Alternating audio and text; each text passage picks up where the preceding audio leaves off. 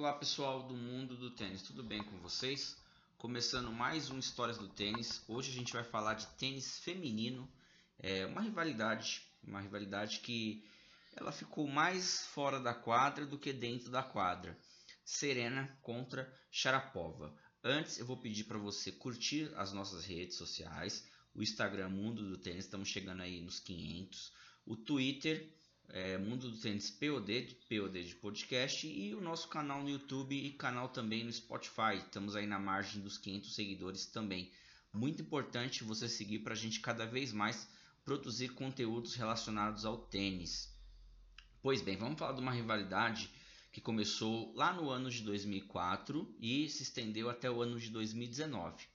É, eu falo que no tênis masculino as rivalidades são mais latentes, né? Como eu falei no episódio anterior, Sampras e Agassi, várias histórias dentro e fora da quadra, Federer Nadal, Djokovic Nadal, Djokovic Federer, Djokovic Murray, Federer Murray. A gente sempre tem rivalidades no tênis masculino e ele sempre foi fomentado por isso. McEnroe e Borg, Lendl e Borg, é, Lendo e Borg não, Lendo e McRow, teve várias rivalidades, Cornos e Borg.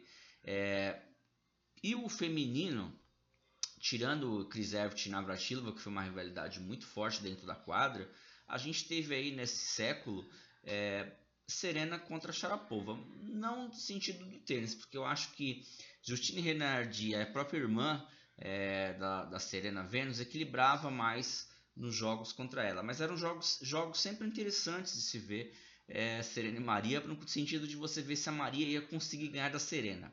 Pois bem, foram 22 jogos, 20 vitórias da Serena, duas vitórias da Sharapova. Sharapova chegou a liderar o head to head entre as duas por 2 a 1 e depois foram 19 vitórias seguidas é, da, da, da Serena. Três finais de Grand Slam ganhas pela pela Serena, uma final de Grand Slam, foi o último jogo, primeiro jogo que a Maria ganhou, o Wimbledon 2004.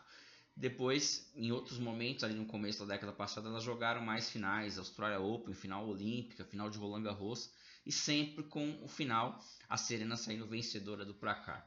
Dito que as duas têm coisas em comum, ambas foram o número 1 um do mundo, a Serena por muito mais semanas do que a Maria, Ambas ganharam todos os grandes lãs, que é uma coisa difícil, dá para você contar nos dedos, principalmente na era profissional, quem ganhou todos os slams. A Serena ganhou todos e no final ela ficou com 23. A Sharapova ganhou 5 grandes lãs e ganhando duas vezes o aberto da França, fazendo ali em 12, 13, 14, três finais seguidas.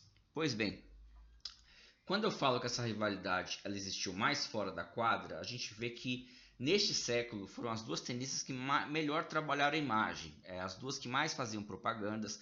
A Sharapova até, até mais do que a Serena, mesmo a Serena sendo fora de série. A imagem da Sharapova, é, a beleza da Sharapova foi muito vendida aí mundo afora. A Sharapova, assim como a Serena, tem fãs no mundo inteiro. E era a maneira que a Sharapova tinha de rivalizar com a Serena, porque dentro da quadra a Serena não dava nenhuma chance para Maria Sharapova. A, a Serena dominava todos os fundamentos, explorava muito bem, muito bem os pontos fracos da, da Sharapova, tanto na fase antes da cirurgia do ombro, depois na, na, na fase da cirurgia no ombro. Quando a, a Serena, que não era tão uma jogadora tão de saibro, foi lá e conseguiu ganhar um grande slam no saibro, que virou a nova é, onda da Sharapova. Ela ganhou em 2013 um grande slam da Sharapova no sábado. Ganhou também a final olímpica em 2012 em Londres, quem não se lembra, né, 6-0, 6-1.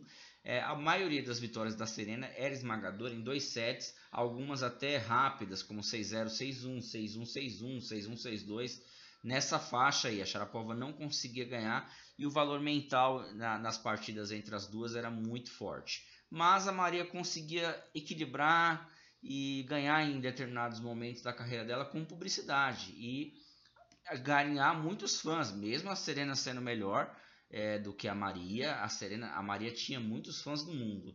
E outro fato que difere essa rivalidade aí, gente, do, do tênis masculino é que os fãs, eu, eu, eu, conheço vários fãs, fãs que são fãs das duas, tanto fã da, da, Serena que não que gosta da Sharapova e tantos fãs da Sharapova que respeita muito a Serena. Então a gente tem uma rivalidade aí no feminino diferente do, do masculino. A gente não vê os fãs de uma usar de hate com, com os fãs da outra. É muito, é muito equilibrado essa questão.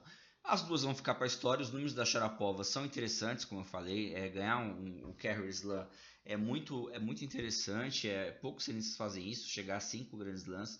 É, mas, no meu, no meu ponto de vista, é, é uma rivalidade mais fora do que dentro da quadra, porque a, a, a Serena dominou a Maria, principalmente é, no aspecto mental e aspecto técnico. Dizem a, as línguas, está na biografia da Sharapova, que a, a Serena foi vista chorando pela Sharapova nos vestiários pós-final de Wimbledon 2004 e fez uma promessa para ela mesma que nunca mais perderia daquela garota, uma garota magra de 17 anos que vencia ali o Wimbledon pela primeira e última vez dito e feito, né? A, a, foram muitos jogos depois disso e a Serena ganhou mais de, mais de 10 jogos na sequência, que é uma coisa difícil, 19 vitórias na sequência, e doutrinou essa rivalidade.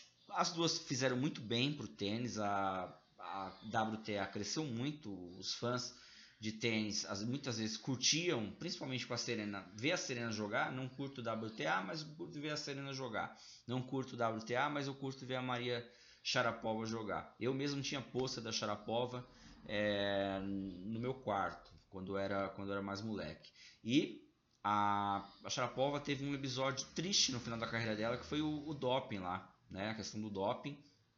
E aí vamos entrar no, em outra celeuma se aquilo influencia o, a decisão dela. Mesmo assim, as duas estão na história, uma como uma das maiores jogadoras de todos os tempos e a outra como um fenômeno nas quadras e ainda mais um fenômeno midiático, tá bom?